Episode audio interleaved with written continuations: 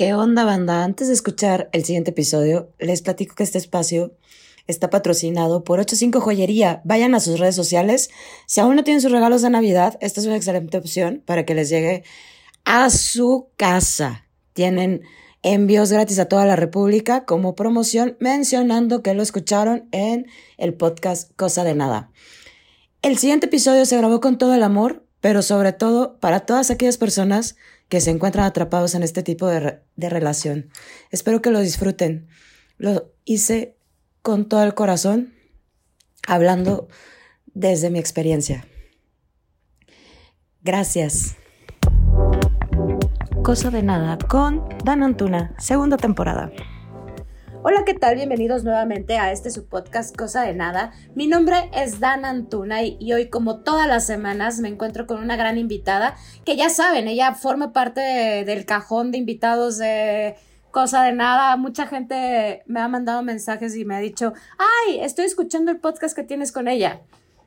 Ella es Carla Rodríguez Gil, es psicóloga y hoy nos trae un súper tema. ¿Cómo estás, Carla? Hola, Daniela, muy bien. ¿Y tú? Ya hace mucho que no nos encontrábamos por aquí, pero feliz de estar aquí.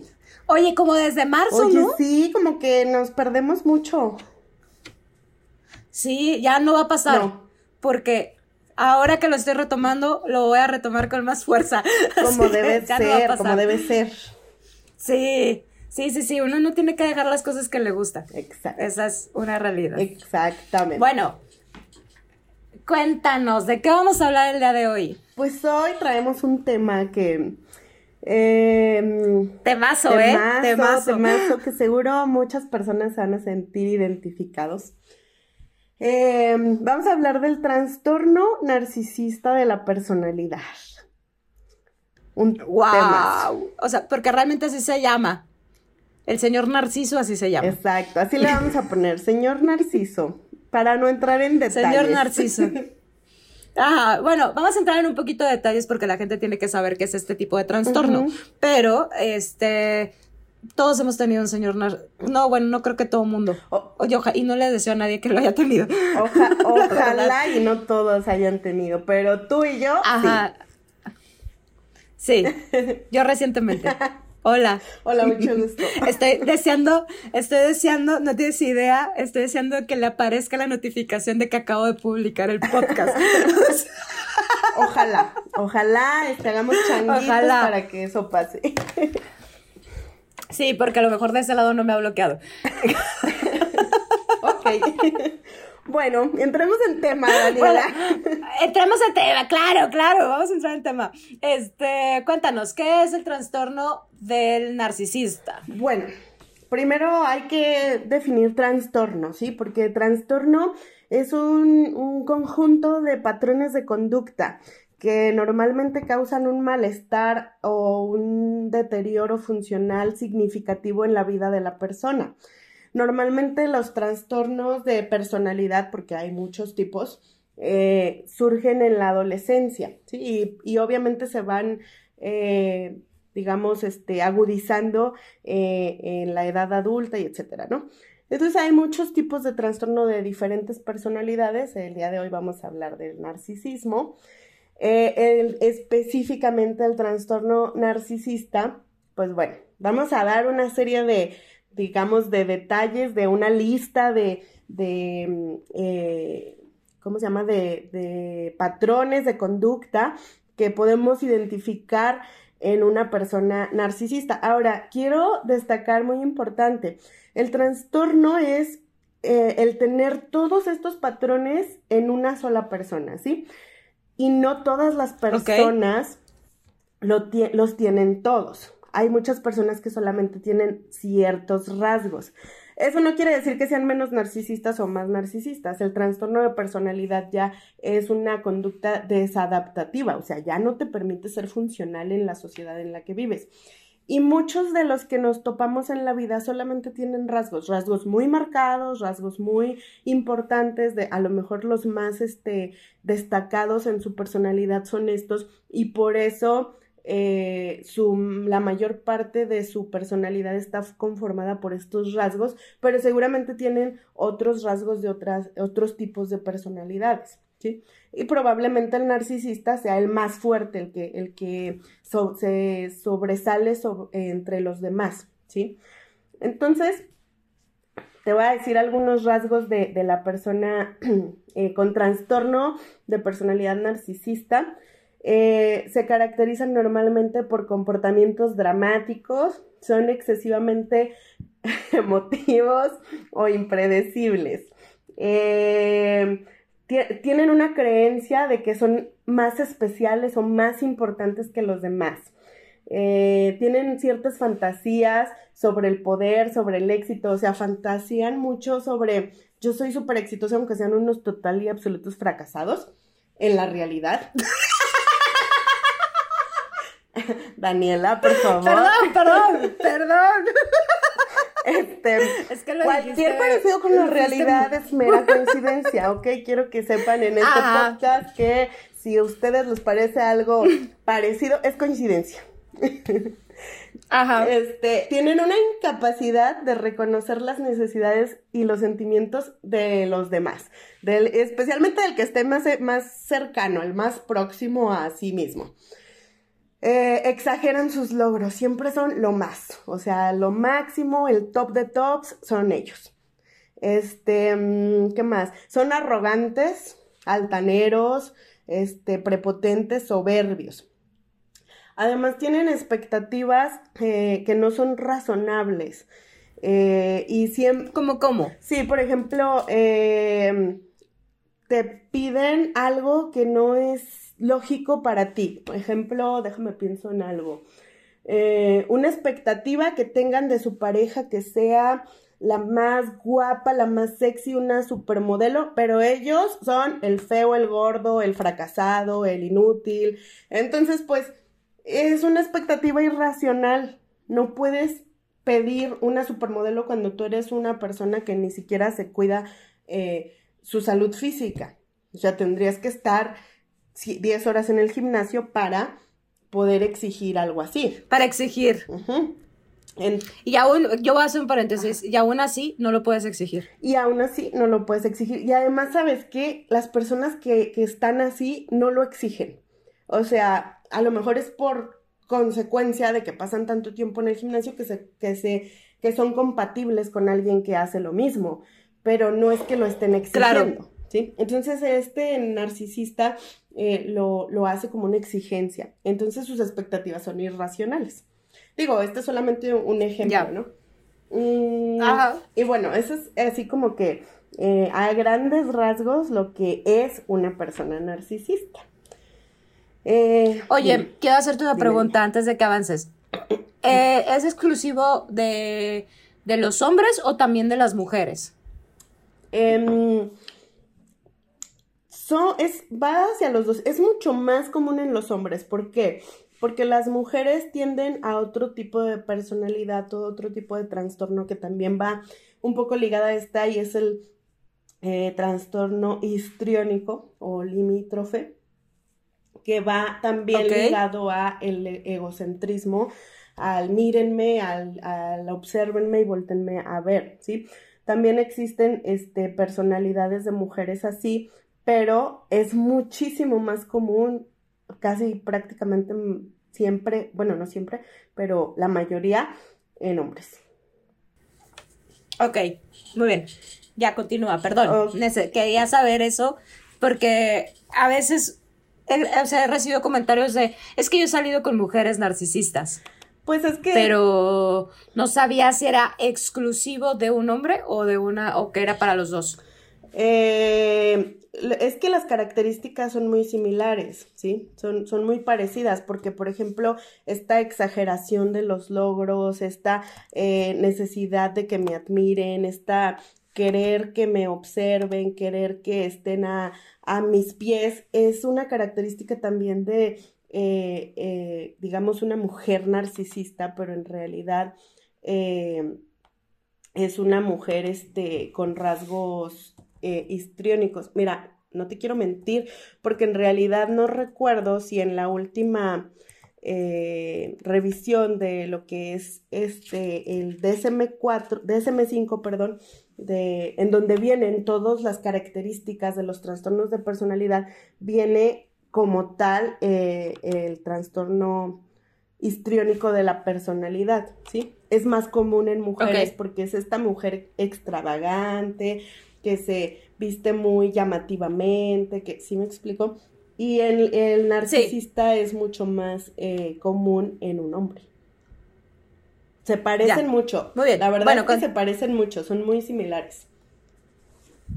Va. Bueno, continúa con las características para volverme a reír. Perdón. Este, ¿qué más? Es, es, una persona intolerante a la crítica. O sea, si tú lo criticas, tiende a reaccionar con ira. Ah. O, o son, eso es otra cosa importante tienen una autoestima muy baja, pero se comportan como si la tuvieran muy alta, como si ellos fueran, como que enmascaran su, su, o esconden su, su baja autoestima y la esconden con grandiosidad, como yo soy lo máximo, yo soy el más top, yo soy lo, lo mejor que te pudo haber pasado en la vida, ese soy yo.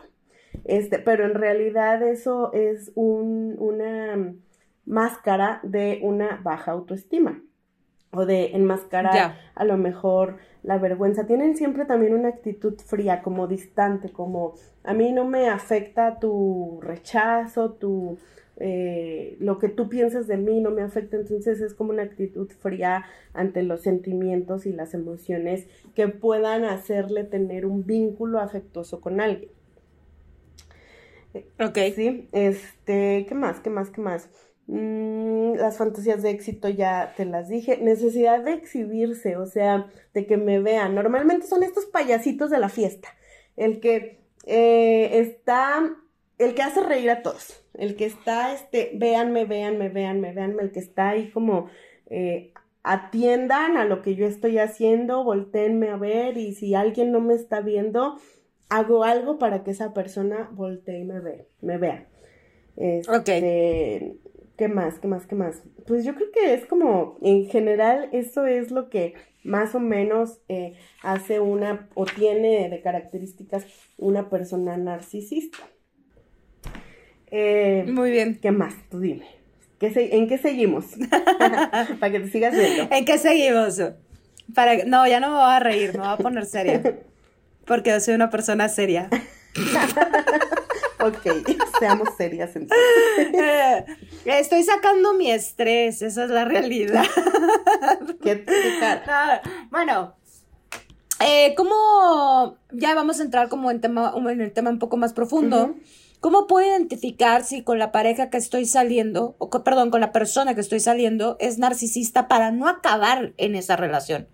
Fíjate que es súper común acabar en una relación narcisista. Bueno, eh, hola. No, no sé si decirte súper común, pero sí. Ajá, hola, yo también, hola. pero sí, porque.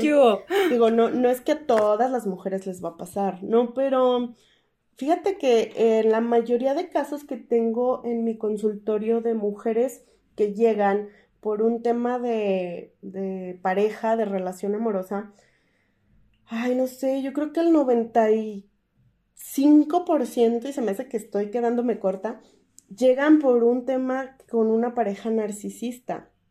Entonces eso me hace pensar en mi estadística personal de mi consulta, que es muy común que, que, que eso te pase como... Ok. O sea que tampoco no es tan fácil zafarte de alguien, de, de que con la persona que esté saliendo sea, no sea narcisista. sí, es, o sea, a lo mejor si ya te pasó una vez, es poco probable que te pase una segunda vez, pero la primera vez que te pasa, es muy probable que, que no te des cuenta. ¿Por qué? Te voy a decir por qué. Normalmente estas personas llegan con un este, bombardeo de amor que... ¡Ay! ¡El bombing! Exacto, exacto. O sea, si, si nos vamos a buscar este, hay videos, este, en una red social muy conocida, hay montones. Hola TikTok. Exacto. Este, hay montones de, de videos respecto a esto que, que es el bombardeo. porque llegan con una, presentándose con una mm, eh, forma de ser encantadora. O sea, ellos son los más divertidos, los que te halagan, los que te dan regalos, los que te atienden a tus llamados, a tus atenciones, este, están todo el tiempo para ti. Y entonces a quien no le gusta. Te cubren necesidades, claro, te cubren necesidades que no sabes que tienes. Exactamente. Esa, ¿Y a quién no le gusta? Esa es la realidad. O sea, Daniela, ¿a quién no le gusta? Ay, claro.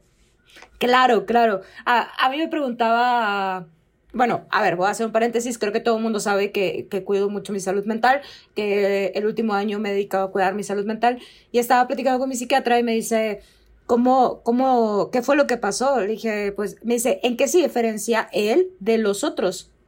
Le dije, pues que los otros sabían perfectamente bien que a mí no me gustan los regalos, o sea, que no soy como de de flores y así, ¿no? Este, si me llegaban a dar una flor, era la flor del bar, que del vato que va pasando con, con las flores y de que pues ya los encajonaron y se te, y pues ahí te va tu rosa, ¿no? Pero no porque realmente ya te la quisieran dar. Y sabían que no soy fan de las flores, pero la última vez me pasó de, flores todos los días, regalos todos los días, mira, me llegó este paquete para ti, mira, y, es como, de, ¿qué, ¿qué, está pasando? ¿Qué es todo esto?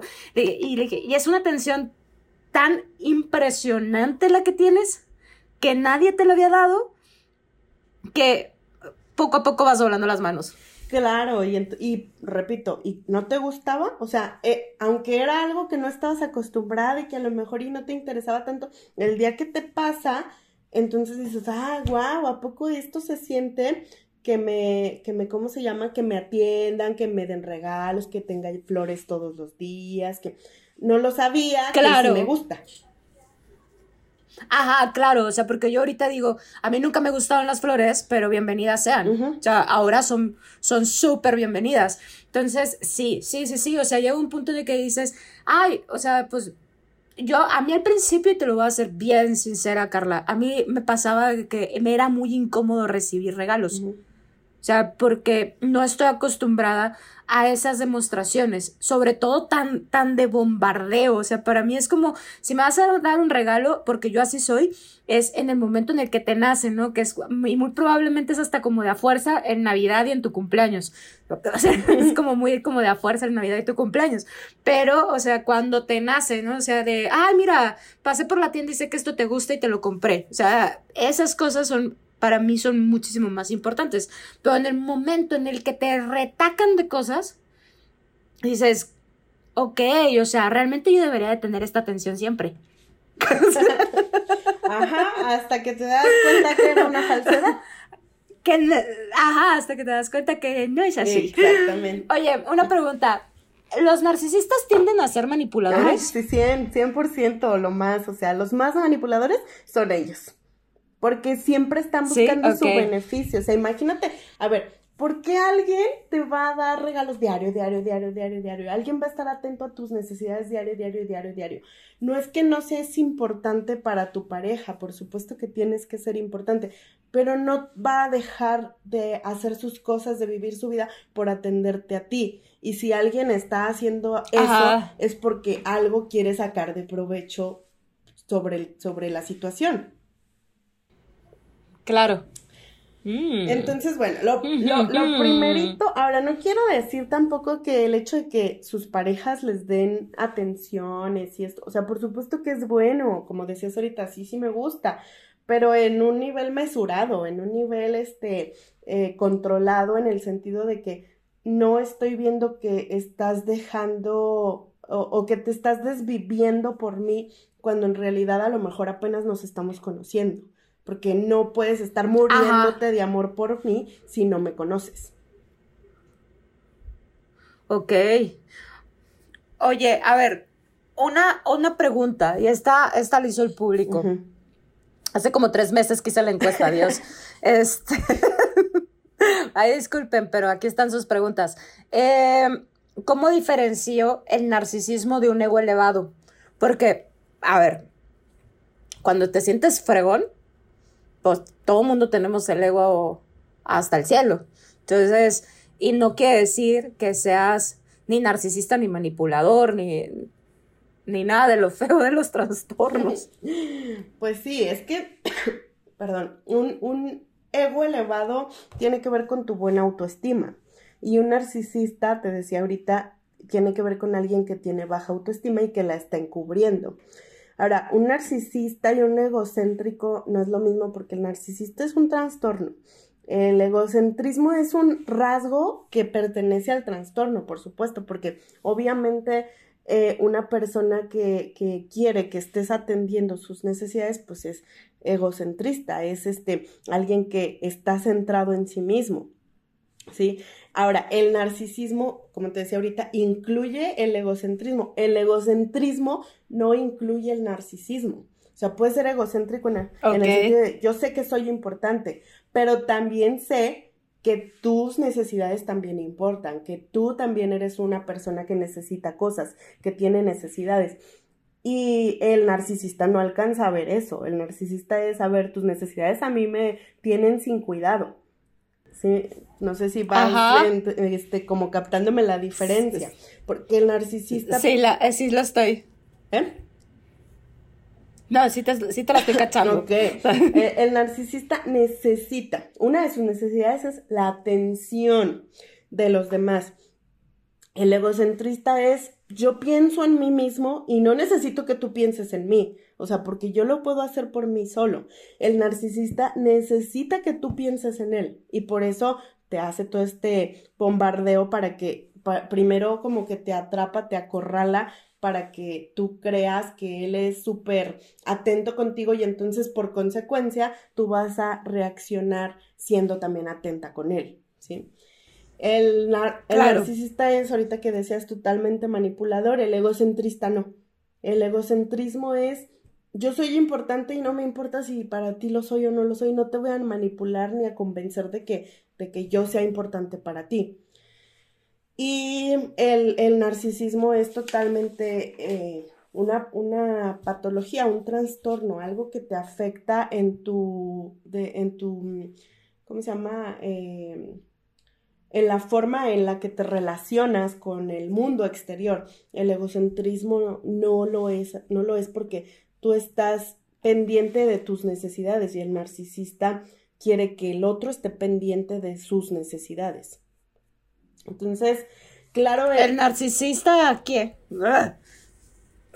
perdón, pero el narcisista quiere que alguien le esté aplaudiendo todo el día. Ah, claro. Sí, no, bueno, es que entre, entre más este, atención tengan y, y ahora, si no lo haces, es un problema porque entonces no te importo. Eres la peor persona del mundo, sí. Sí, eres la peor persona del mundo porque dejas de poner tus necesidades, o sea, sus necesidades son más importantes que las tuyas. Claro, es más, ni siquiera le importa si tú tienes necesidades.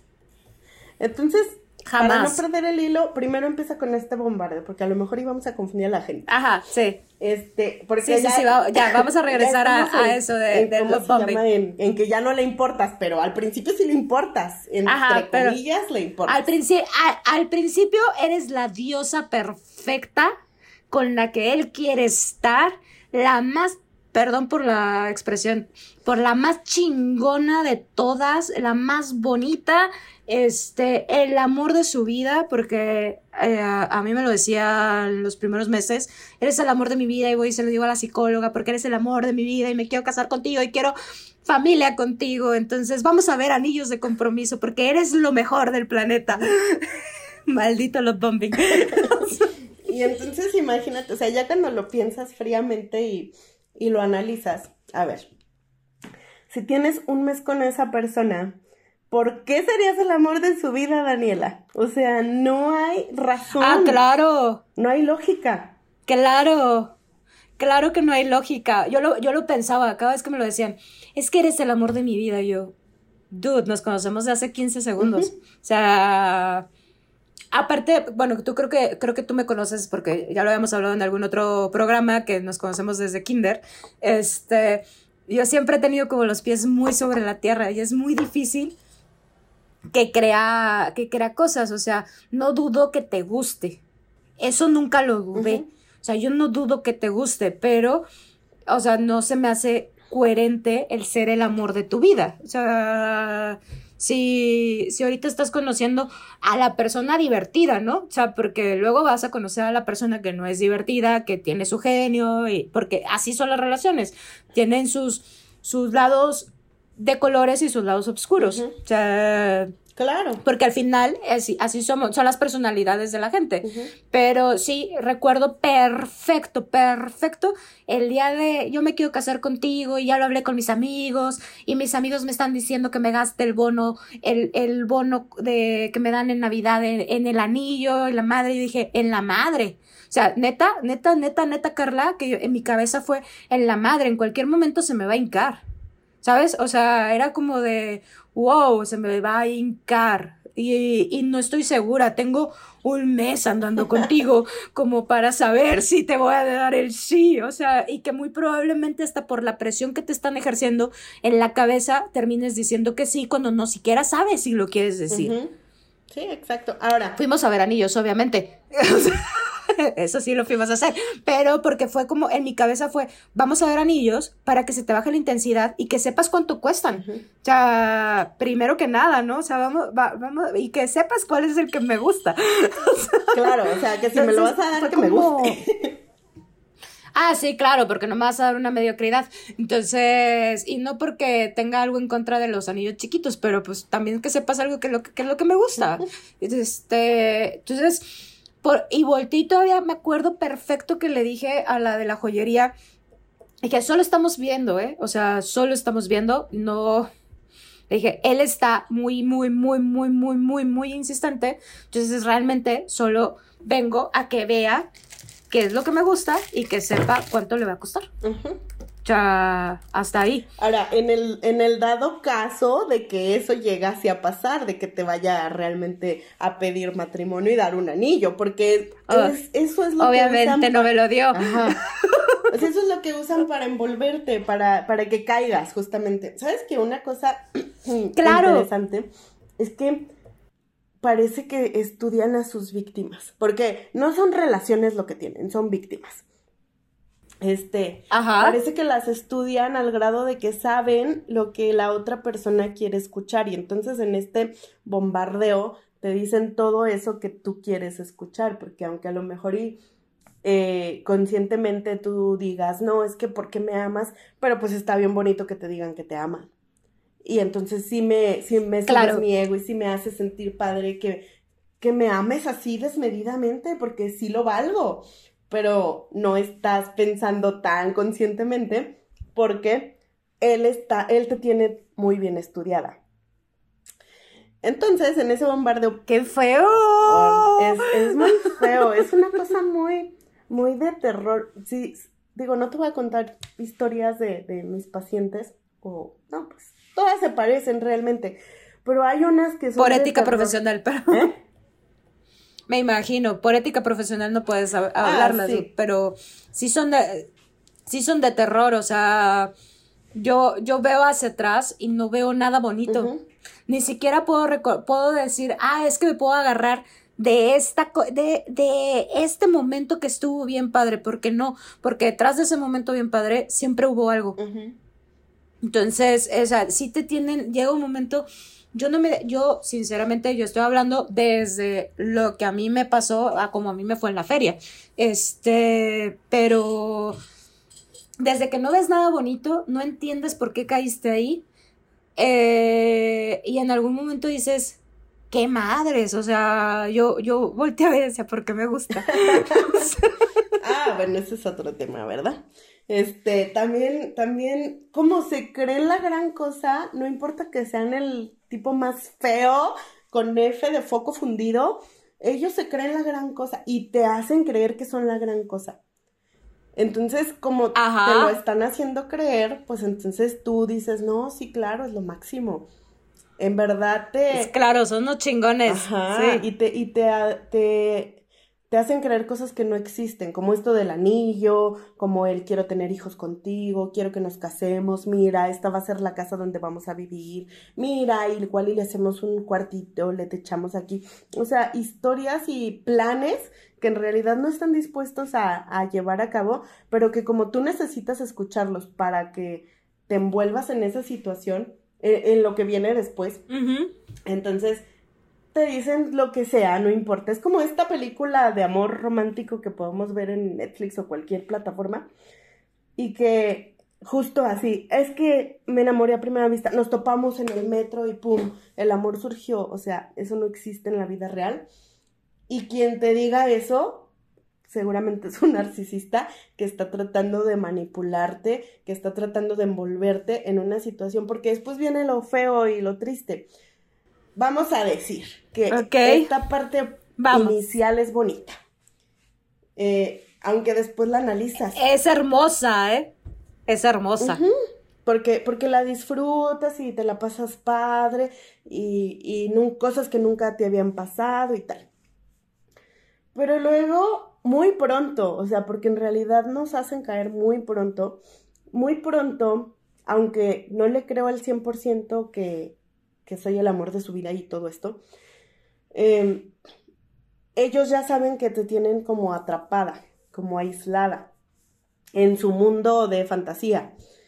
Este, y ya te estás creyendo ese mundo de fantasía y entonces empiezan a, hacer o a tener ciertas actitudes eh, que, que, van en función a que tú voltees a, hacer lo mismo con él. O sea, que tú voltees y eh, tu vida la gires en torno a él. Porque obviamente... Pero bien denso, ¿eh? Exacto, sí, sí, sí. O sea, y a veces eh, te van probando tus límites, a ver hasta dónde llegas. O sea, primero te hacen un, una cosita pequeña de, no sé, una cara de asco cuando te ven comer un taco y luego como no dijiste nada y como todo estuvo bien, al ratito te dicen es que estás bien gorda, me caes bien, no me gustas. Entonces, ¿cómo? O sea, si yo era el amor de tu vida, de pronto ya estoy horrible, de pronto ya no te gusto, ya no te, no te inspiro nada y entonces, ¿qué haces conmigo? Porque hace un mes o hace 15 días yo era el amor de tu vida. Ajá. Este, y entonces tú empiezas a querer buscar a esa persona que fue hace un mes la que te decía que era el amor de tu vida. Ajá, y te empiezas a agarrar de eso para sostener la relación. Exacto. Empiezas a, decir, no, si es que yo tengo que esforzarme más. Y yo tengo que ser más atenta, y yo tengo que ser más complaciente, y yo tengo que ser más este, perfecta, porque él busca la perfección, y entonces tengo que ser mejor. Tengo que ser mejor porque él ya me ama, o sea, él ya se muere por mí, quiere casarse conmigo, ya fuimos a ver los anillos, etcétera. Y entonces empiezas a sostener la relación de una eh, ilusión inexistente que fue todo este bombardeo de amor. Por eso lo hacen, porque de ahí se va a sostener el resto del tiempo la relación, porque el resto del tiempo la relación es insultos, humillaciones, este, ofensas, el reclamos, peleas, celos, este, el compararte con otras mujeres, el hacerte creer que te van a dejar por otras mujeres, el hacerte creer que nadie te va a voltear a ver a ti porque él es lo máximo que tú podías conseguir y que él es lo más, ¿no? Y que tú no eres capaz de conseguir a alguien igual que él y entonces empieza como un, una eh, eh, violencia psicológica muy fuerte, una violencia emocional muy fuerte, porque entonces ya no eres tan perfecta como eras el primer mes. Y tú, desde tu lado, dices, ¿cómo? O sea, pero tú me amas y, entonces como tú me amabas, pues yo también te amaba y entonces éramos muy felices y todo tiene que volver a la normalidad, empiezas a justificar seguramente esto es una racha, seguramente le está yendo mal en el trabajo, seguramente tiene problemas con su familia, seguramente yo eh, estoy fallando, segura, y entonces te empiezas a echar la culpa. Y ahí es justamente en donde te es súper difícil salir, porque entonces, como ya estás justificando su actuar, no es su culpa, esa persona no está mal, porque él ya logró que tú voltearas tu mundo a que girara alrededor suyo. Y empiezas a dejar de salir, empiezas a dejar de hacer, empiezas a dejar de convivir, empiezas a dejar de ser tú. Te vuelves una sombra de esa persona. Y le crees todo ciegamente. Si esa persona te dice, no, es que eh, te fijaste cómo tu papá me hizo una carota, es que le caigo mal. Y entonces tú ya le crees. Y ya le crees al punto de que te vas a enojar con tu papá o con tu hermano, o con el vecino, o con, o con tu mejor amiga, o con... ¿Sí me explico? Entonces ellos ya empiezan a tener un control, por eso ahorita que me preguntas que si son manipuladores, sí, porque logran tal control de tu vida que tú terminas por perder tu vida y girar en torno a él, en torno a sus horarios. Ay, no, es que él los viernes tiene este reunión con su familia, no lo puedo molestar. Este, pero los sábados los tiene libre, entonces libero mi agenda para el sábado estar con él. No voy a hacer ningún plan en sábado porque el sábado él lo tiene libre. Y luego resulta que, ah, ¿qué crees? Me salió un plan en sábado, tú ya habías liberado tu agenda, te quedaste sin plan para el sábado y ellos, ah, anda, no, fíjate que este sábado no nos vamos a ver. Y entonces tú dices, ¿qué onda? ¿Qué está pasando? ¿Qué? Y empiezas eh, repito, a, a culparte y a hacer cosas para retomar esa relación que fue al principio. Pero es que esa relación nunca existió. Claro. Fue un invento de ellos. Entonces. Perdón, estoy muy callada porque me estoy escuchando cosas que, que están. Es, es bastante fuerte. O sea, es muy fuerte porque te das cuenta que te mandé un video que, que ese video cuando lo vi, lloré porque dije, qué horrible, eso es estar con un narcisista. O sea, esa, eh, la, la, chava está expresando, un día, se los voy a compartir eh, eh, en Instagram, la chava está expresando tener, estar con un narcisista es una presión aquí arriba en tus hombros todo el día, constantemente. Cuando yo lo vi, estaba llore, llore, llore, yo. Es que eso me pasaba a mí. O sea, es la presión en los hombros horrible de, de no irla a regar, de cuidar cada cosa que dices porque se va a enojar, si publicas un meme te la va a hacer de emoción, si estás eh, con tus amigos al día siguiente, yo, yo creo que deberíamos de ser amigos porque yo te veo que eres más feliz con tus amigos. O sea, vato, pues no es que sea más feliz con mis amigos, simplemente con mis amigos estoy siendo yo y necesito ser yo. Ya o te ponen entre la espada y la pared, en que elijas con tu familia, en que le des prioridad a él y que él tenga más prioridad que tu familia. En algún momento esa fue una gran discusión que, que cuando me puse a hacer ese tipo de elección, que volteé y le dije, sería pendejo perdón por las palabras, pero realmente así fui, así fui, se lo dije a su departamento, sería pendejo que te eligiera a ti sobre ellos. Dije, porque ellos son mi familia y los que siempre van a estar a un lado mío son ellos.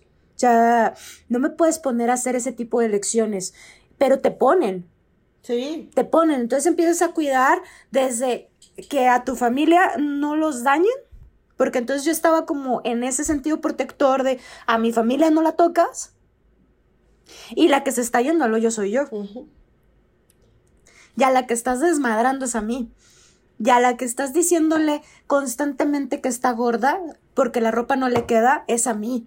A la que le estás diciendo, eh, no me interesa los chismes de la oficina, de tu oficina, porque realmente me son cero relevantes, pero tú, tú sí te tienes que fletar todos los chismes de su oficina.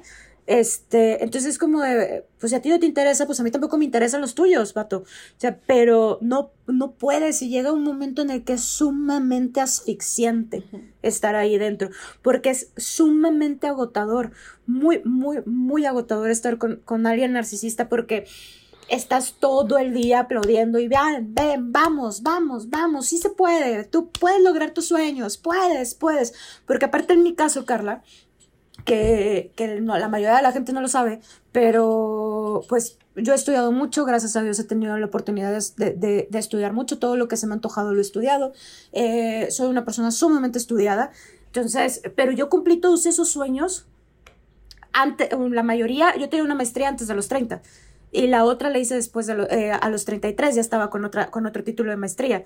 Entonces, cuando llega alguien que te dice, es que quiero ponerme a estudiar para ser mejor, pues tú dices, pues dale, dale, yo volteo y le decía, yo este mundo yo ya lo viví, lo viví hace seis años, o sea, no es cierto, tengo 39, pero bueno, lo viví hace mucho, este, ¿cómo se llama? Ve y vívelo tú, ¿Por qué? Porque no te quedes con las ganas de hacer algo. ese, es mi concepto de que no tienes que, tú como pareja tienes que apoyar ese tipo de cosas, pero no les son suficientes, porque al final, tantito que falles, te lo van a echar en cara. Es que nada Siempre es te lo van a echar en cara. estas personas. Ellos necesitan tener toda, o sea, toda, y ponlo con mayúsculas, toda la atención de su pareja. Y entonces, aparte ahorita que hablas de que... Eh, todos tus estudios y todo lo que tú te has este, esforzado, tratan de, de bajarte. Así como, no eres tan inteligente. Claro. No eres tan buena. No eres lo máximo. O sea, yo soy mejor que tú. O sea, yo podría, pero no he querido. O no he tenido las mismas oportunidades que Ajá. tú. Y entonces es tu A mí me llegó a decir, o sea, claro, a mí me llegó a decir comentarios estúpidos como el. Es que yo creo que tú no naciste para trabajar. O sea, tú no puedes con los jefes, entonces a lo mejor sí deberías de emprender.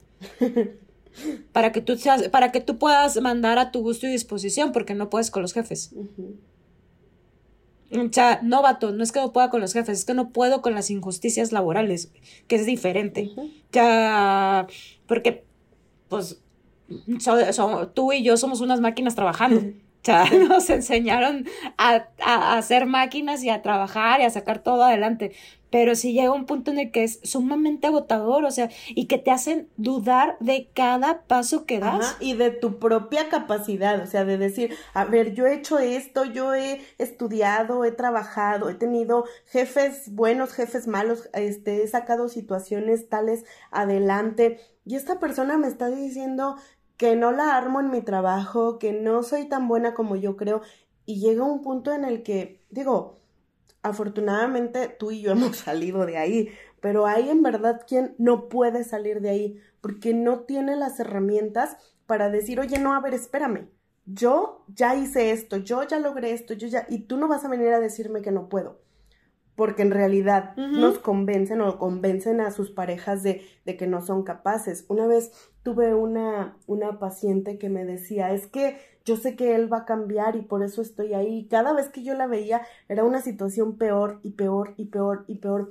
Y decía, es que, o sea, de, de verdad necesitas darte cuenta que esa persona no es lo que dice ser y no se alcanza. Y que no va a cambiar. no va a cambiar, exacto. Y, y no tienen las herramientas porque tú y yo estamos hablando desde a lo mejor un lugar diferente que otras personas en donde a ti y a mí nos enseñaron que, que valemos, que somos este, mujeres, que somos mujeres fregonas, que somos mujeres inteligentes, que somos, nos dieron una autoestima en nuestra infancia, pero a quien, a quien no le dieron esas herramientas en su infancia, pues imagínate, de por sí no tengo la autoestima y todavía este viene y me dice que soy una inútil, que no puedo hacer absolutamente nada bien y que todo lo que yo tengo y todo lo que yo hago es porque él está conmigo, pues llega un punto en el que me la creo y ahí estoy porque no puedo hacer otra cosa más que estar con él. Claro, es que te llegan a hacer creer. Mira, ahorita que, hablábamos de las necesidades, ¿no? De necesidades que no sabes que tenías porque te las empiezan a cubrir. Ah, en mi caso, al principio en el bombing, empezó a ir a mi oficina por mí. Desde la hora de la comida a la hora de la salida, y yo así como de... O sea, yo solo iba a decir, oye, no tienes que pasar por mí. Que seamos vecinos no quiere decir que tengas que pasar por mí. O sea, porque, pues, forma parte de tu independencia, ¿no? O sea, yo, pues yo siempre, yo he sabido, yo toda mi vida me las he sabido arreglar. O sea, no, no es tan necesario que cubras ese punto. Pasan los meses y me dice, me voy, me voy a ir a mi casa porque tampoco, tampoco es de aquí de esta ciudad, te voy a dejar el carro. Y me deja el carro y yo, ok, pues tú sabrás. Entonces, ya pues, te estoy cubriendo una necesidad, ¿no? Este, y yo, bueno, está bien. A los dos meses me dice que no es mi Uber. Que porque yo solo lo trato como mi chofer. Y yo, dude, yo nunca te pedí que fueras por mí. Nunca. Y cada vez que me lo echaba en cara, le decía, es que yo no te estoy pidiendo que vengas por mí. O sea, sí, tengo todas las aplicaciones del mundo para que, para que alguien venga por mí y que no se queje de que es mi chofer. O sea, por favor, ¿no? Este, y llegó un punto en el que me decía, ya fuga, a la, más o menos a la misma hora que yo iba saliendo del trabajo. Todos los días pasa por afuera de mi trabajo. Y yo, ¿ese fuga qué es? ¿Que vas a llegar o qué onda? No, que ya me voy a mi casa. Ah, ok. O sea, y Daniela pagando Uber. O sea, y dije, pues bueno, pues no, no, tengo, no tengo tema, Carla, con el pagar Uber, pero era como de cómo a un principio lo hacías porque supuestamente te nacía y ahora no. O sea, ¿qué cambió? Pues cambió que ya te tenía, que ya te tenía presa en su dinámica narcisista y que como ya no necesitaba convencerte de que él era lo máximo en tu vida, entonces él ya no tenía por qué esforzarse. Ahora, en realidad, esta es su verdadera forma de ser, esta es su verdadera personalidad. Lo eh, anterior. sí, es su verdadera yo. Lo anterior fue fingido, fue una falsedad, una mentira, este, una ilusión de algo que tú necesitabas para eh, engancharte con esta persona. Así de simple. Claro. Oye, voy a, voy a, tomar un poquito ese punto de, de lo del Uber, porque cuando termina la relación, pasan varios días y me habló uno de mis amigos, que somos amigos de hace muchos años, y estamos platicando y le, le cuento, le dije, oye, fíjate que desea esto. Y en ese momento me llama y hace una videollamada. Estaba fúrico, Carla, fúrico. Y me dice, es que no lo puedo creer, Dan. No puede ser posible que mejor que yo, que soy tu amigo, sepa que tú no eres una morra interesada, que él, que era una persona que era tu pareja. O sea, dice, tú nunca has necesitado que nadie te mueva. Le dije, exacto. Dije, ¿por qué crees que le dejé de pedir el, oye, vamos a tal lado, oye, pasas por mí? Dije, porque era molesto, le dije, es muy molesto que te estén echando en cara algo que le cuesta cero porque da la vuelta por mi departamento todos los días para llegar al de él. O sea, digo, no, no, no, le dije, no me cabe en la cabeza. Él me dice, claro, me dice, no puede ser posible. Y la realidad es que ahora digo, mira, mejor gente, hombres que con los que no he tenido nada, te das cuenta que valen muchísimo más la pena porque se dan cuenta que tú no eres ese tipo de persona que te hicieron creer durante una relación con un narcisista. Sí, porque además te engañan de lo que eres tú. O sea, te hacen creer que eres otra cosa diferente a lo que realmente eres, porque en realidad, ¿sabes qué? Porque ellos están teniendo una imagen de ti que ellos han construido, no la que tú eres realmente, porque ni siquiera se dan el tiempo de conocerte realmente, porque como todo gira en torno a ellos, es importante que tú sepas lo que ellos necesitan y no les importa lo que tú necesitas. Entonces ni siquiera eh, ya al momento de, que empiezan a pasar estas cosas, porque obviamente va en, aumento eh, los problemas, las situaciones, ya no eres lo máximo, ya este, todo, todo de ti le causa conflicto. Si tu voz, si tu forma de hablar, si tu manera de comportarte, si tus atenciones, si tu, todo le causa conflicto contigo. Entonces esto va en aumento y te empiezan a echar en cara cosas que en realidad nunca formaron parte de ti sino que se convirtieron en una parte de la relación provocado un poco un mucho por su manera de, exigir, su manera de exigir atención, su manera de exigir que te comportes de ciertas formas, su manera de, de llevar o de manejar o manipular, manipularte dentro de la relación. Y entonces resulta que te convirtieron en lo que ellos querían, pero que en realidad tú no eras esa persona. O sea, voy a tomar el tema del Uber. Tú no le pediste que fuera por ti, él empezó a ir por ti, a ti se te hizo padre decir, ah, qué padre, viene por mí, este, ya no gasto en Uber, ya, y nos vemos un poco más, este, y de pronto ya era un problema. Es que tú me exiges, es que tú lo haces porque te, eres lo que, es lo que te importa. Entonces, dices, a ver, amigo, o sea, tú fuiste el que generó esta situación, yo no te la pedí nunca. Ahora, tú te alcanzaste a verlo y a darte cuenta de, y lo detuviste, de, a ver, ok, entonces no te pido, si esto es un problema, entonces ya no te lo pido. Pero hay quien, eh, como se convierte en un problema, entonces tengo que ver cómo lo soluciono. ¿No? Entonces, a ver, sí, sí, cierto. Entonces, este, ¿Cuándo nos podemos ver? No, es que ya no nos vemos igual. No, es que eh, antes cuando pasabas por mí. Y entonces yo estoy anhelando que pases por mí porque tú lo llegaste a hacer en un momento y ya es un anhelo porque tú me lo, me lo sembraste, no porque yo lo busqué. Y entonces ya es un problema para mí porque entonces digo, pues es que antes nos veíamos porque pasabas por mí y no me importa que me digas interesada, pero yo quiero que pases por mí. Y entonces ya es un tema ya es un tema de, situación de conflicto. Pues es que son cosas muy tontas por las cuales se vuelven tema en una relación, en algo en lo que no debería de ser tema.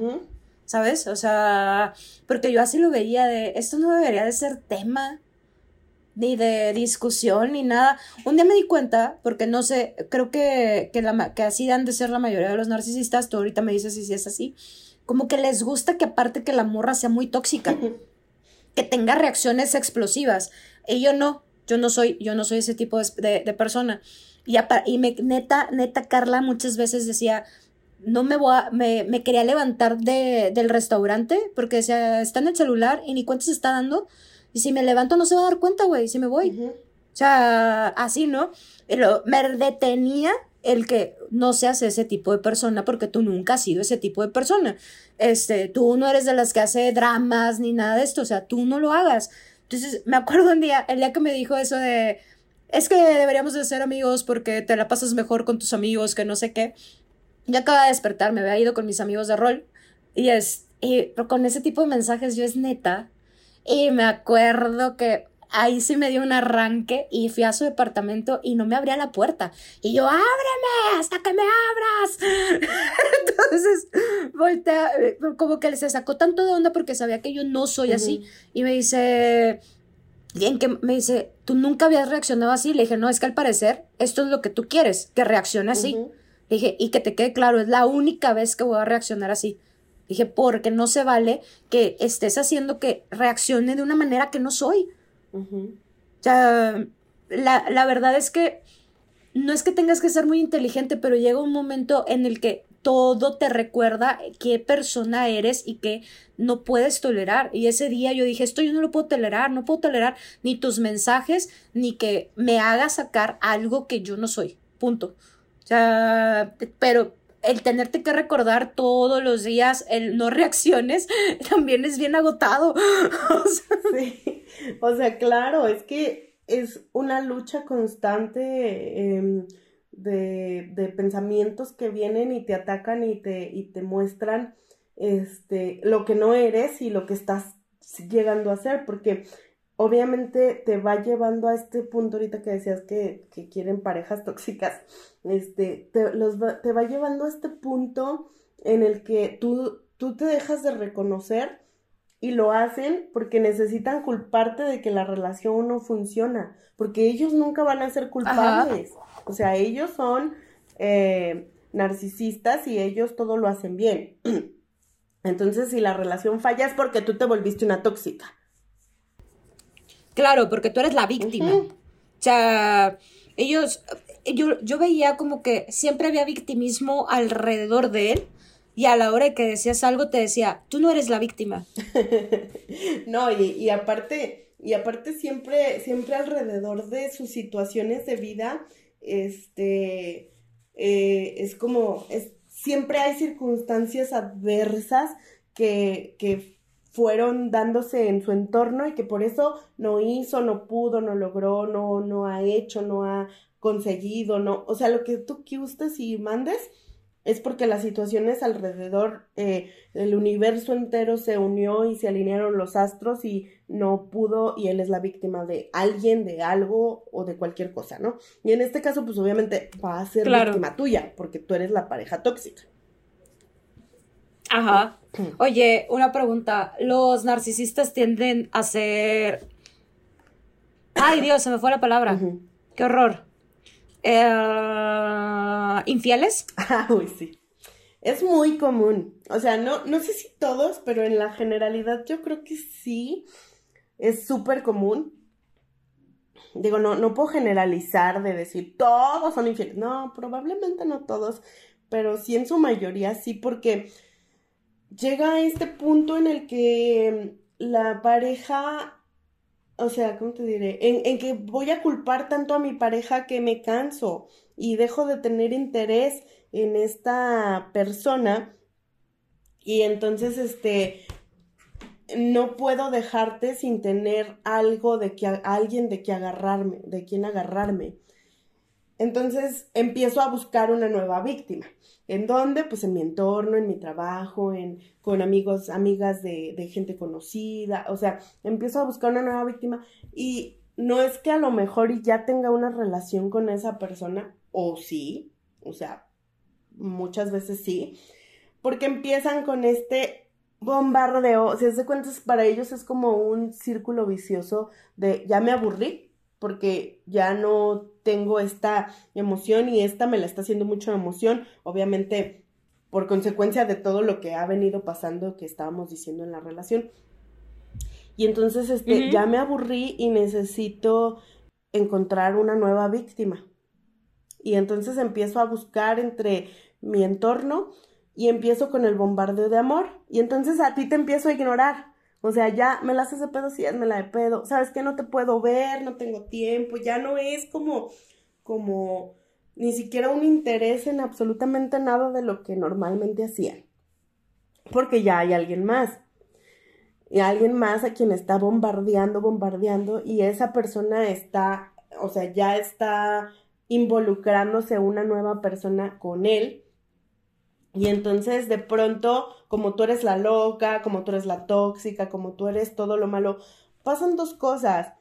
O me quedo y no importa, ya no te pelo, ya yo hago de mi vida lo que quiera.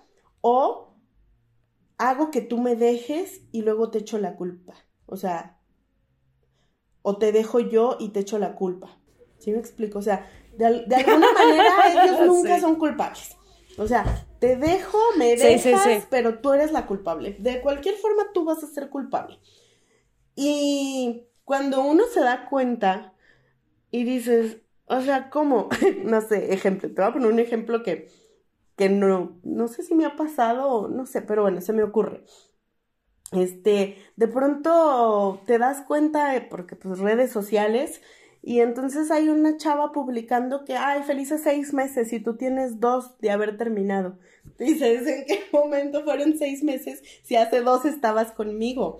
Bueno, pues ahí te das cuenta que evidentemente ya tenía esta otra persona y es este, ya alguien, una víctima más de, de estas personas, porque en realidad es lo que van buscando, víctimas nuevas, porque se aburren de no ser el centro de atención que ellos esperan, porque en realidad, ¿quién te va a, a ser su centro de su vida siempre, todo el tiempo? En realidad no es Nadie. exacto, no es algo. Y quien sí lo hace, pues ahí las mantiene. Como, ah, sí, ahí estate, pero mientras tanto yo tengo más opciones. Es muy común que tengan, porque les gusta este nuevo ciclo, esta nueva, nuevas fases, nuevas este, interacciones del mismo sistema, pero con alguien nuevo. Como que les causa, no sé, emoción, no sé, este, alguna cosa eh, en donde ellos no sienten ningún remordimiento, en donde sienten que están cubriendo sus necesidades, porque como el que importa es él y tú ya no cubres sus necesidades, no importa si te vas o te quedas tú ya no estás cubriendo mis necesidades, entonces yo soy el que importa y estoy buscando a alguien más. Por eso estoy buscando a alguien más. Wow, wow, wow, wow. Fíjate, ahorita que decías que, que siempre la voltean. Me acuerdo, una vez me dice, es que aparte yo soy sumamente literal, a mí me dice, no te quiero ver, pues no nos vemos. Esa es, la, la, realidad, ¿no? O sea, me dice eso y yo, pues no nos vemos. Y al día siguiente, drama, pero drama, drama, drama, drama, mal plan. Donde va haciendo que a mí me da COVID al día siguiente. Entonces, pues yo dije, pues no nos vemos, pues no nos vemos. Y en eso, eliminada de todas las redes sociales, bloqueada, todo y yo, pues qué onda, o sea, y ahí empieza como el juego de la manipulación, de hacerte creer que la que la regó fuiste tú. Y no, y no él, ¿no? O sea, yo. Entonces, ¿qué pasa? Que terminó yendo a pedir perdón de algo que yo no ocasioné. O sea, esa, esa es la realidad. Y llego y platico con él y me dice, es que me abandonaste. Y yo, vato, yo no te abandoné. o sea, tú me dijiste que no me querías ver. ¿Cómo? Yo te hice caso. ¿Cómo que te abandoné? Ajá, o sea, te hice caso, tú me dijiste que, no me querías ver, pues, yo, pues no nos vemos, punto. Eh, sí, me abandonaste, que no sé qué, y todavía me, me, puso como el reto, y siempre le dije, no me estés retando, es agotador esos retos, ¿no? Entonces el reto era como de, en, e, en esa ocasión fue como, no nada más me tienes que convencer a mí, sino también a mis tíos que conoces porque ellos estuvieron al pendiente, han estado al pendiente todos estos días porque supieron que me abandonaste. y yo, ¿qué? ¿Qué? O sea, fue como un qué. Volteé y le dije, a ver, a ver, a ver, a ver, a ver. Yo no tengo una relación con tus tíos. O sea, son tus tíos. Yo no ando con ellos. Yo no les tengo que demostrar absolutamente nada a ellos. O sea, pero es, es cuando entra como tu sentido de racional de eh, si eres inteligente mensa. O sea, pon límites. Pero al final esos límites siempre los pasan y los pasan y los pasan y los pasan y los pasan y es horrible, es sumamente agotador estar con un narcisista. Sí, es muy, muy cansado y porque eh, justo te involucran a mucha gente. Yo tenía un novio, tuve un novio, este, que entonces yo no lo dejaba porque la familia, porque sus papás, porque los hermanos, porque teníamos una relación demasiado cercana, este, porque era su cumpleaños, porque era el mío, porque era Navidad, porque era el 14 de febrero, y entonces siempre había una razón por la, una, pues una razón, una fecha, una, algo, un pretexto del por qué no lo dejaba, pero yo era total y absolutamente infeliz. Eh, y, Ajá. Y me daba cuenta. Te entiendo, hermana. me daba cuenta, pero. Pero había demasiadas. O sea, como que esa relación ligó demasiadas cosas. O, o se, se unieron demasiadas cosas en ese tiempo que yo decía, no, ¿cómo lo voy a dejar? O sea, no. Y yo realmente creía que no podía estar sin esa persona. Y el día que lo dejé, no voy a contar la historia porque, porque pues no, pero eh, el día que lo dejé yo me sentí liberada, pero él justamente hizo todo esto de mm, manipular o, o, no sé, pues sí, manipular o convencer a la gente de que yo había sido una maldita desgraciada que lo había abandonado, lo que acabas de decir. Y yo decía, cuando más te necesitan. Cuando más me, lo me necesitaba, exacto. Y yo decía, ¿es en serio? Porque incluso me acuerdo que ese día me habló un amigo que teníamos en común. Y cuando vi su número en mi celular, ni siquiera le contesté bueno ni nada. Le dije, ¿es en serio? ¿Es en serio que tú también me hablas para reclamarme? Si tú eras de los que me decía, ya déjalo, ya déjalo, ya déjalo. Y entonces ya el amigo nomás como que reaccionó y me dijo, no, nomás te hablo para ver cómo estás.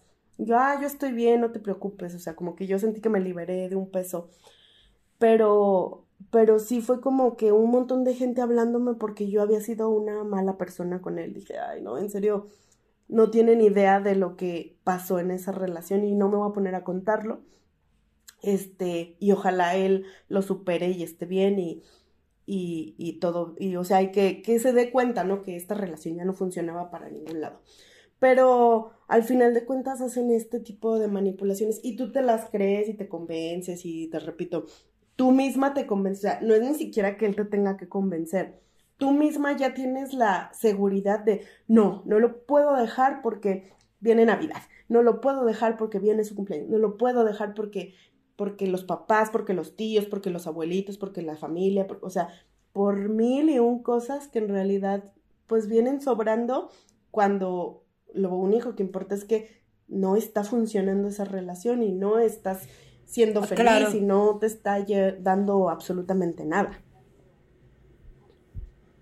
A mí, ¿sabes qué, me, qué me pasaba? Que al principio me daba miedo. Ajá. O sea, me daba miedo la soledad de otra vez volver a, estar soltera. Mm, y eh, eh, en, una, en una discusión, porque no fue discusión, lo, que lo platicamos muy pocas veces, yo, yo me daba cuenta con él, y no sé si sea como parte del narcisismo, muy pocas veces había comunicación y, y pláticas incómodas. Entonces, este, en una de las pocas pláticas incómodas, le dije, le dije, la neta, a mí me daba muchísimo miedo que te fueras.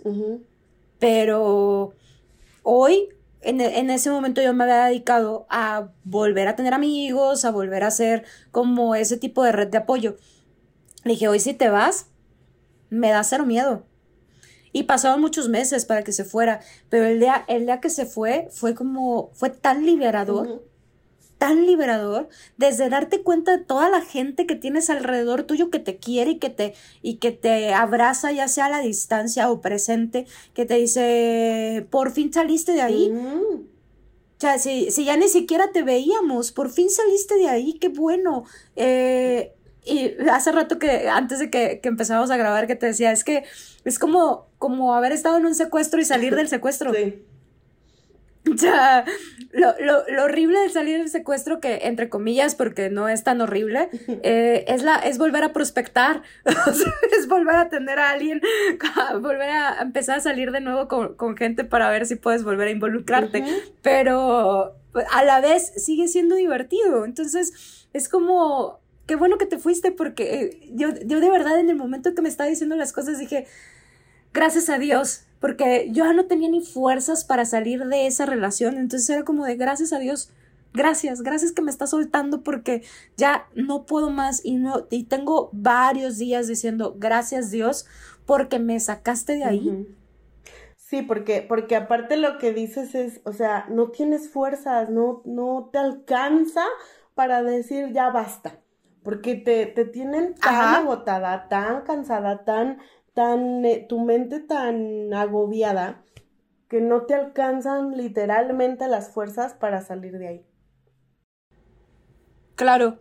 a mí me decía mi psiquiatra, y ahorita tú me dices que, que, tenía que dar gracias porque solo había invertido cierto periodo de tiempo de mi vida y que la mayoría de la, de la gente que tiene una relación con un narcisista se tarda hasta más de seis años en salir con de esa relación. Yo soy una de esas. Entonces me dice, me dice, da gracias, da gracias porque fue un año nada más. Exacto. Sí. No, y doy, doy gracias, Gacha, desde qué bueno que no hay hijos porque si no tendría que lidiar contigo todos los días. sí. sí, no, la verdad es que por eso te decía ahorita, yo he escuchado historias de terror, de terror en serio, que digo, híjole, pues es que eh, lo único que podemos hacer es fortalecer tu autoestima porque necesitas. Ahora, es bien importante en qué momento llega esa persona en un momento vulnerable de tu vida.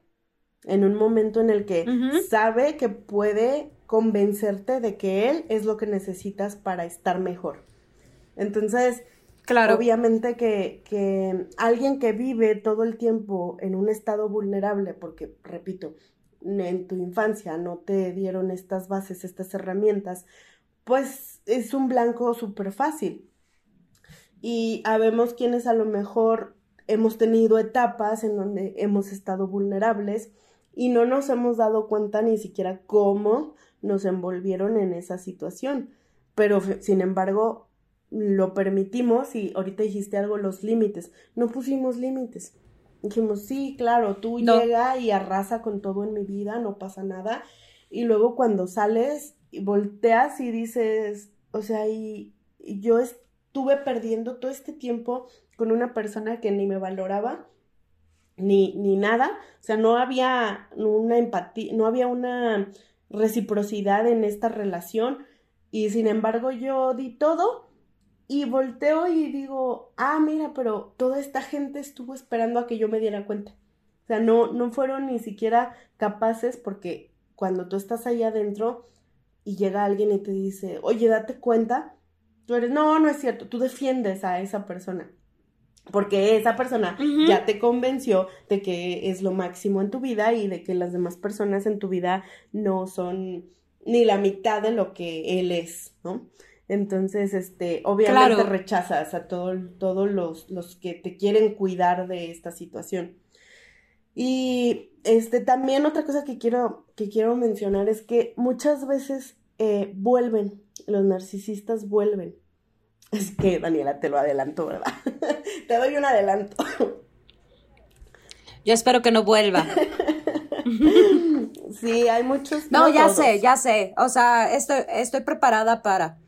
Exacto, ese, o sea, ese es el punto, porque si vuelven y tú no estás preparada, si tú no te has dado cuenta de todo esto, si no has tenido la atención, eh, por ejemplo, tú siempre has, has este, atendido tu salud mental, pero hay quien no, hay quien simplemente, chin, me engañó, eh, nos peleamos y, y te mando a la fregada, pero luego pasa algo y vuelves y estoy otra vez ahí y luego nos volvemos a pelear y, te, y volvemos a terminar, este, y tú vas y te le das, este, rienda suelta a tu vida y yo estoy en un duelo y sufro y tal y de pronto vuelves y otra vez estamos ahí, porque son personas que no atienden estas situaciones en su vida y no van con un especialista de la salud mental que te explique qué es lo que está pasando y, y qué es lo que tienes que atender, porque obviamente hubo algo que te enganchó a esa persona.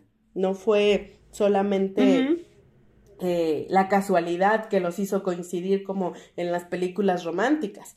Obviamente hubo, hubo patrones, hubo situaciones. Hace rato te decía que para un narcisista es necesario encontrarse con una persona empática.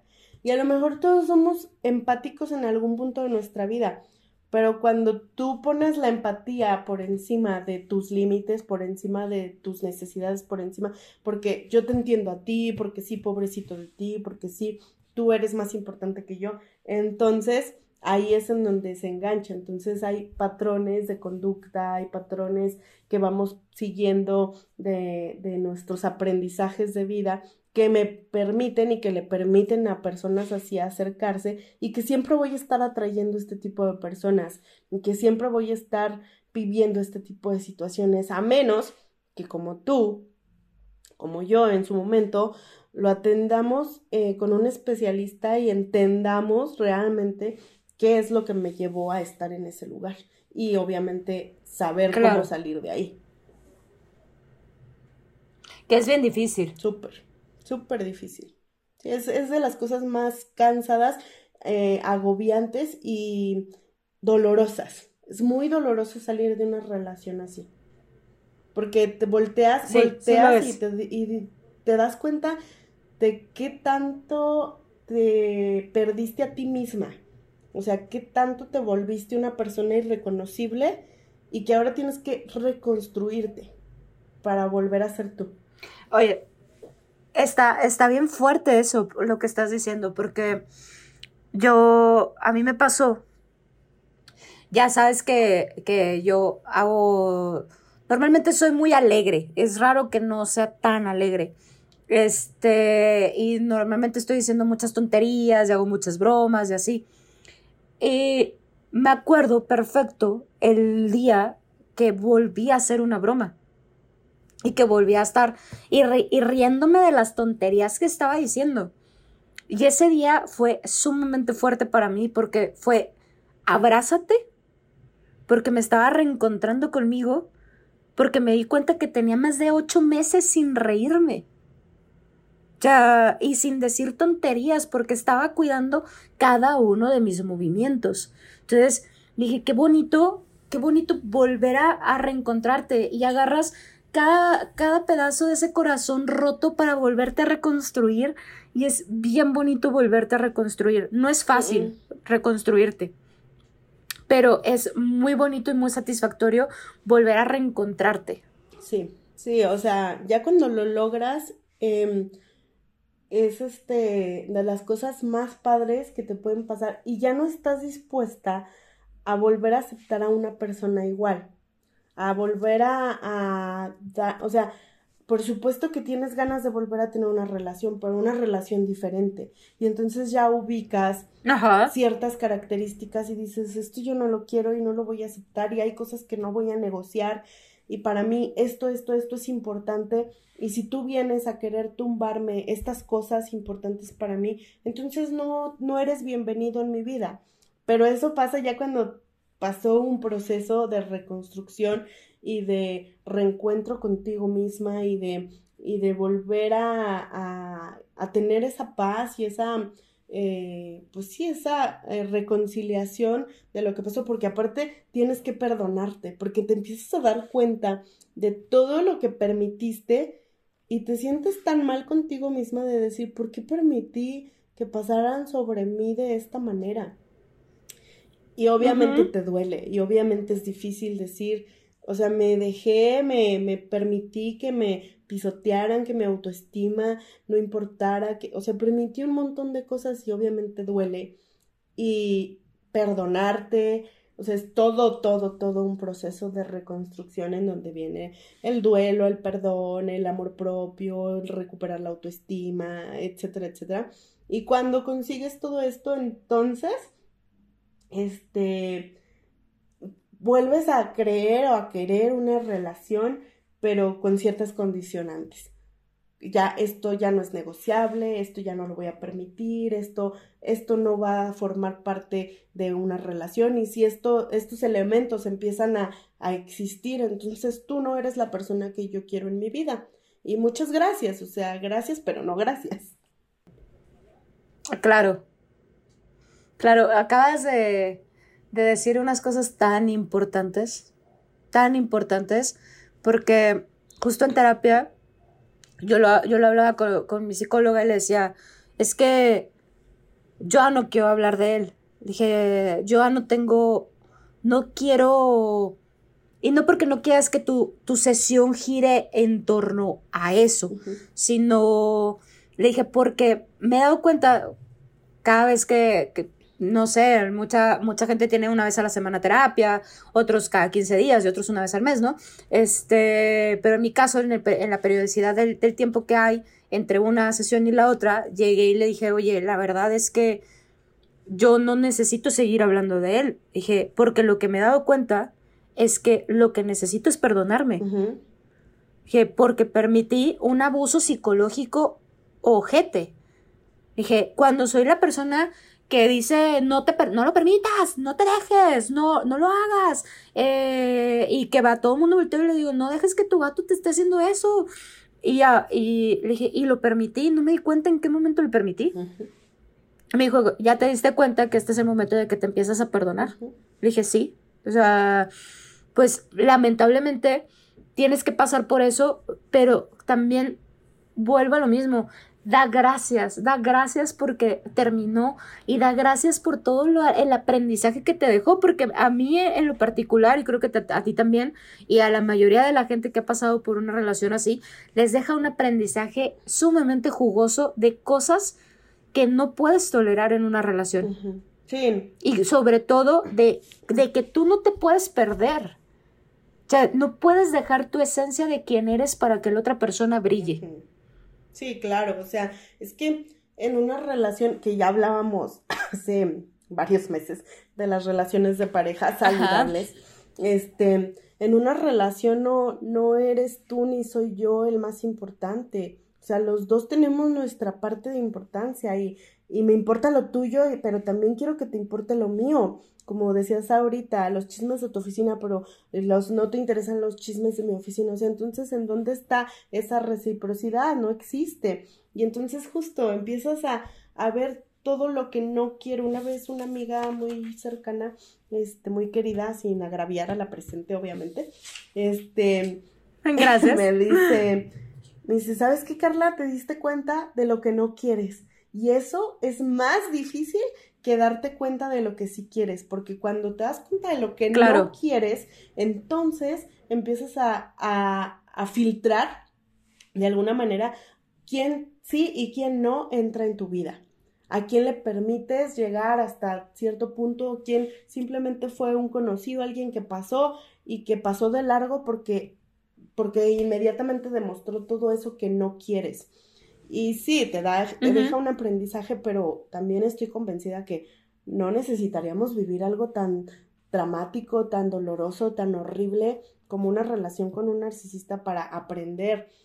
Si fuéramos a lo mejor más conscientes de nuestra salud mental y, y trabajáramos desde muy temprana edad, la verdad, en, en que nos enseñen que nuestra salud mental es importante, que nuestra autoestima, que respetarnos a nosotros mismos, etcétera, este, a lo mejor evitaríamos todo esto, digo, sé que no todos los casos y no todas las personas tenemos las mismas herramientas emocionales, pero es, es importante, o sea, es importante adquirirlas de alguna manera y no tener que pasar por estas situaciones porque tú y yo sabemos que son situaciones que, que yo creo que si a ti y a mí nos preguntaran, oye, ¿volverías a vivir una relación con esta persona si nada más se quedara lo padre? Diríamos, no, definitivamente no. no. O sea, fue un aprendizaje, sí, muy fuerte, sí, pero fue demasiado doloroso, demasiado todo, demasiado doloroso, demasiado desgastante, demasiado asfixiante, demasiado todo como para volver a vivir lo mismo o algo parecido con esta persona? Yo sinceramente no volvería a vivirlo. O sea, entiendo, entiendo que lo tenía que vivir y que tenía que aprender. Porque cuando tú hablas de empatía, tú y yo somos unas personas sumamente empáticas. Y, y en la empatía deja de haber límites. Entonces, yo no, yo no, no, no me di cuenta en qué momento fue todo tan, tan catastrófico y tan doloroso, porque al final es, es muy doloroso una relación con, una, con un narcisista, porque el que te estén diciendo que tú eres la, la peor persona del mundo, pues no es cierto, o sea, yo creo que nadie es la peor persona del mundo, ni nadie es la peor pareja, ni nada, o sea, simplemente hay fallas, ¿no? Como en, como en todos, porque no todos somos perfectos, pero eh, me acuerdo así perfecto de, de, de, las últimas conversaciones que llegamos a tener, eh, me dice, es que ya lo, ya lo hablamos y nada cambió porque no hiciste nada para cambiarlo, y yo, pues es que en la pareja no, no nada más una persona tiene que cambiar.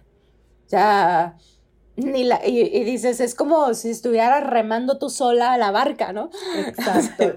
y así me sentía yo, remando sola la barca, de, pues, remando sola la barca con el bulto atrás, pesado, ¿no? no, y aparte, o sea, remar y remabas de un lado, ¿y qué pasa cuando remas solo de un lado? Estás dando vueltas en círculos, no vas a llegar a ningún lado porque necesitas, necesitas que del otro lado también se haga, también se haga su chamba. Sí, sí, sí. Yo, yo sinceramente lo que más, más, más les puedo recomendar a la gente que está escuchando el podcast es que atiendan su salud mental. Sin importar si están dentro de la relación. O sea, siempre atiende, atiende tu salud mental. Necesitas tener mucha fortaleza mental en toda tu vida. Y si estás dentro de una relación narcisista, con más razón, porque cuando sales de esa, es bien bonito volver a ver el sol. La verdad. y aparte necesitas mucha fortaleza y mucha contención para poder mantenerte en ese sol, en ese, en ese volver a sentir que te caliente ese rayito de sol y que, y que vuelves a sonreír y que vuelves a ser tú y que, porque lo vuelves a tener, pero repito, estas personas cuando en algún momento de su, de su dinámica vuelven, no todos, pero sí hay muchos que vuelven, y, y te pueden envolver otra vez, te pueden volver a tener en ese, en ese lugar si tú no tienes esa contención que necesitas para mantenerte en tu, en ti misma y en, en, tu fortaleza emocional de decir, yo no vuelvo ahí, así como tú dijiste ahorita, claro que no, no volvería, exacto, es que esa es la respuesta, no volvería, pero necesitas obviamente herramientas emocionales para no volver, no es tan fácil no volver. No, no, no, es nada fácil, la mayoría vuelve a caer. Ya. Porque aparte crees que realmente te quieren. Ya, entonces, eso de que la, la, la, pareja regresa siempre a. como el que violenta, el que violenta físicamente, que la, que la, que la chava va y pone la denuncia y regresa con la pareja, es porque crees que esa, eso es lo que, lo que mereces y no es lo que mereces. Todos merecemos un amor bonito y bien correspondido. En todo su esplendor. Y puedes pasar 60 años de tu vida buscando a ese amor bonito y bien correspondido, pero créanme, lo van a encontrar, porque los hay. O sea, hay mil y un personas que valen la pena y como dicen por ahí, creo que hay muchos peces en el agua que realmente valen la pena.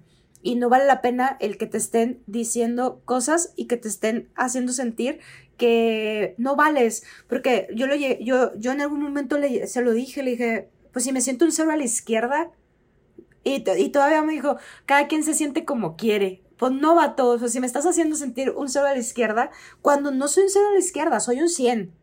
O sea, no, pero también tienes que entender que eres un 100 para poder decir que eres un 100 y no un 0 a la izquierda. Exactamente.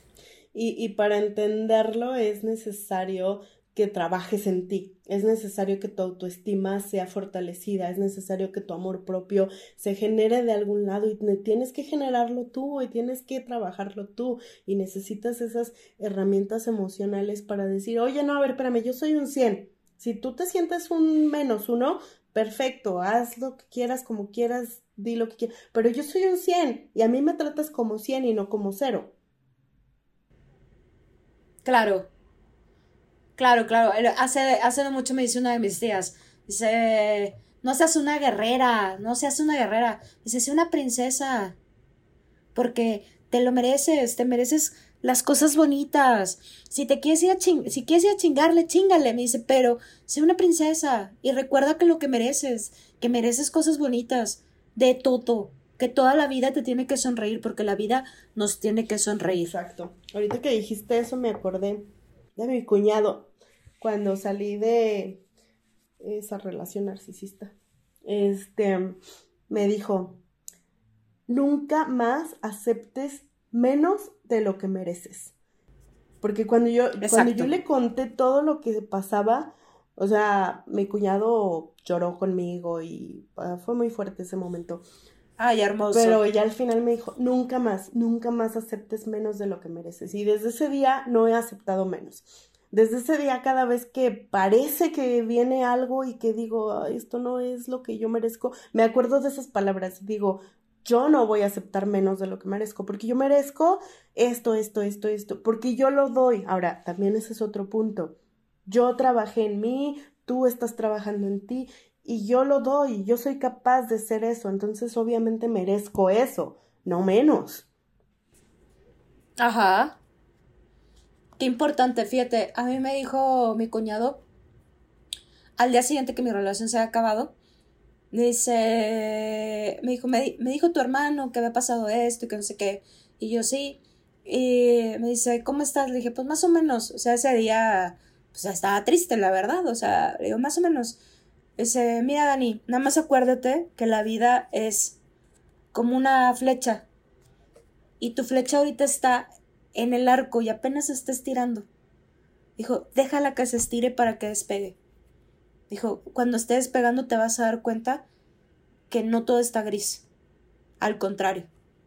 Y vas a ver todo lo bonito de la vida. Y, y doy tantas gracias de esas palabras porque realmente hoy digo, no manches, todos los días están súper bonitos. O sea, no hay día que no me ría, no hay día que no haga una broma, no hay día que no esté molestando. Porque me acuerdo así perfecto, el día que más destruida estaba, Carla. Llegó un vato y me dijo, ¿me das tu teléfono? ¿Y yo qué? Cuando, cuando nunca, nunca, nunca en la vida me había pasado eso. Yo dije, es neta que me estás pidiendo mi teléfono. De la nada, así se acercó y me pidió mi teléfono. Y dije, ni siquiera sé quién eres. O sea, entonces dije, qué, qué padre, o sea, qué fue, dije, estoy tan destruida, estaba yo creo que hasta hinchada de tanto llorar. Dije, y tú, y alguien se fijó en ti y te dijo, ven, dame tu teléfono y también eso te sirve para alimentar tu autoestima. Sí, la verdad. Obvio.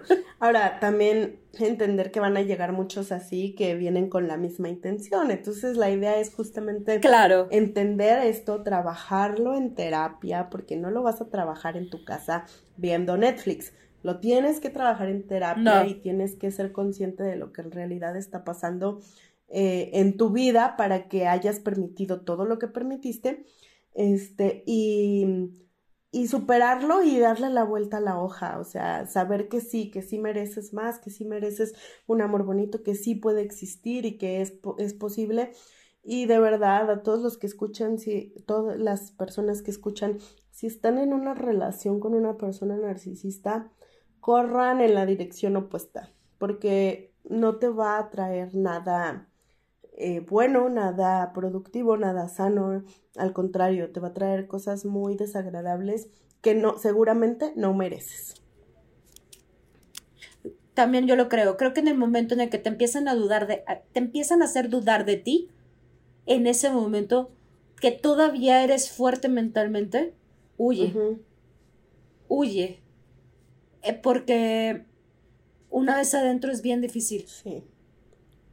Así es. A la primera, a la primera demostración de falta de afecto, huye. Ninguna persona se merece pasar por esto. No. Y, y, aunque hay aprendizaje, no lo merecemos. O sea, no está bien vivirlo. Ajá. No, no está. Bueno, Carla, creo que es la primera vez que hablamos tanto en un podcast. a ver, a ver espero que lo terminen. porque podemos seguir hablando y hablando y hablando y hablando y hablando. Eh, bueno, eh, danos tus redes sociales para que la gente te busque. Les recuerdo que Carla eh, en Durango, da terapias tanto en línea como presencial por si la quieren contactar. Si están pasando por esto, creo que es muy importante saber que hay personas especializadas que te pueden apoyar. Así es. Em, bueno, mis redes sociales, Facebook e Instagram, SIC punto Carla Rodríguez Gil. Perfecto. Ahí a cada rato la etiqueto. acabo de subir una historia de que estamos grabando para que la sigan. Eh, pues nada, mi nombre ya saben quién soy. Soy Dan Antuna. Carla, muchísimas gracias por acompañarnos este día. Espero sinceramente que todas las personas que estén pasando por esto salgan de ahí porque se merecen algo mejor. Siempre se van a merecer lo mejor. Eh, ¿Qué les digo? Mis redes sociales, arroba danantuna en todas las redes sociales, excepto en TikTok, que nunca me, la, nunca me acuerdo de cuál es la de TikTok, pero creo que es arroba dana.antuna. Eh, este, y las más importantes, las del podcast, arroba cosa de nada. Recuerden, compartan el link del podcast para que más gente lo escuche, para que más gente esté informada no mm, inviten a toda la gente a las plataformas. Ya vieron que Spotify nos hizo un lindo reconocimiento. Les agradezco a todos, a todos en el corazón, a todos los que nos escuchan alrededor del mundo, a les Bolivia, Argentina, eh, Alemania, ah, España. Mm, sé que la mayoría de la gente de España aparte está en un hospital, así que les mando un abrazo en todas, cada vez que están haciendo guardia y, y nos escuchan, les mando muchos abrazos, que les sean placenteras las guardias en los hospitales. Em, pues nada, muchas gracias. Mi, nuevamente, mi nombre es Ana Antuna y esto fue Cosa de Nada. Hasta la próxima. Bye bye.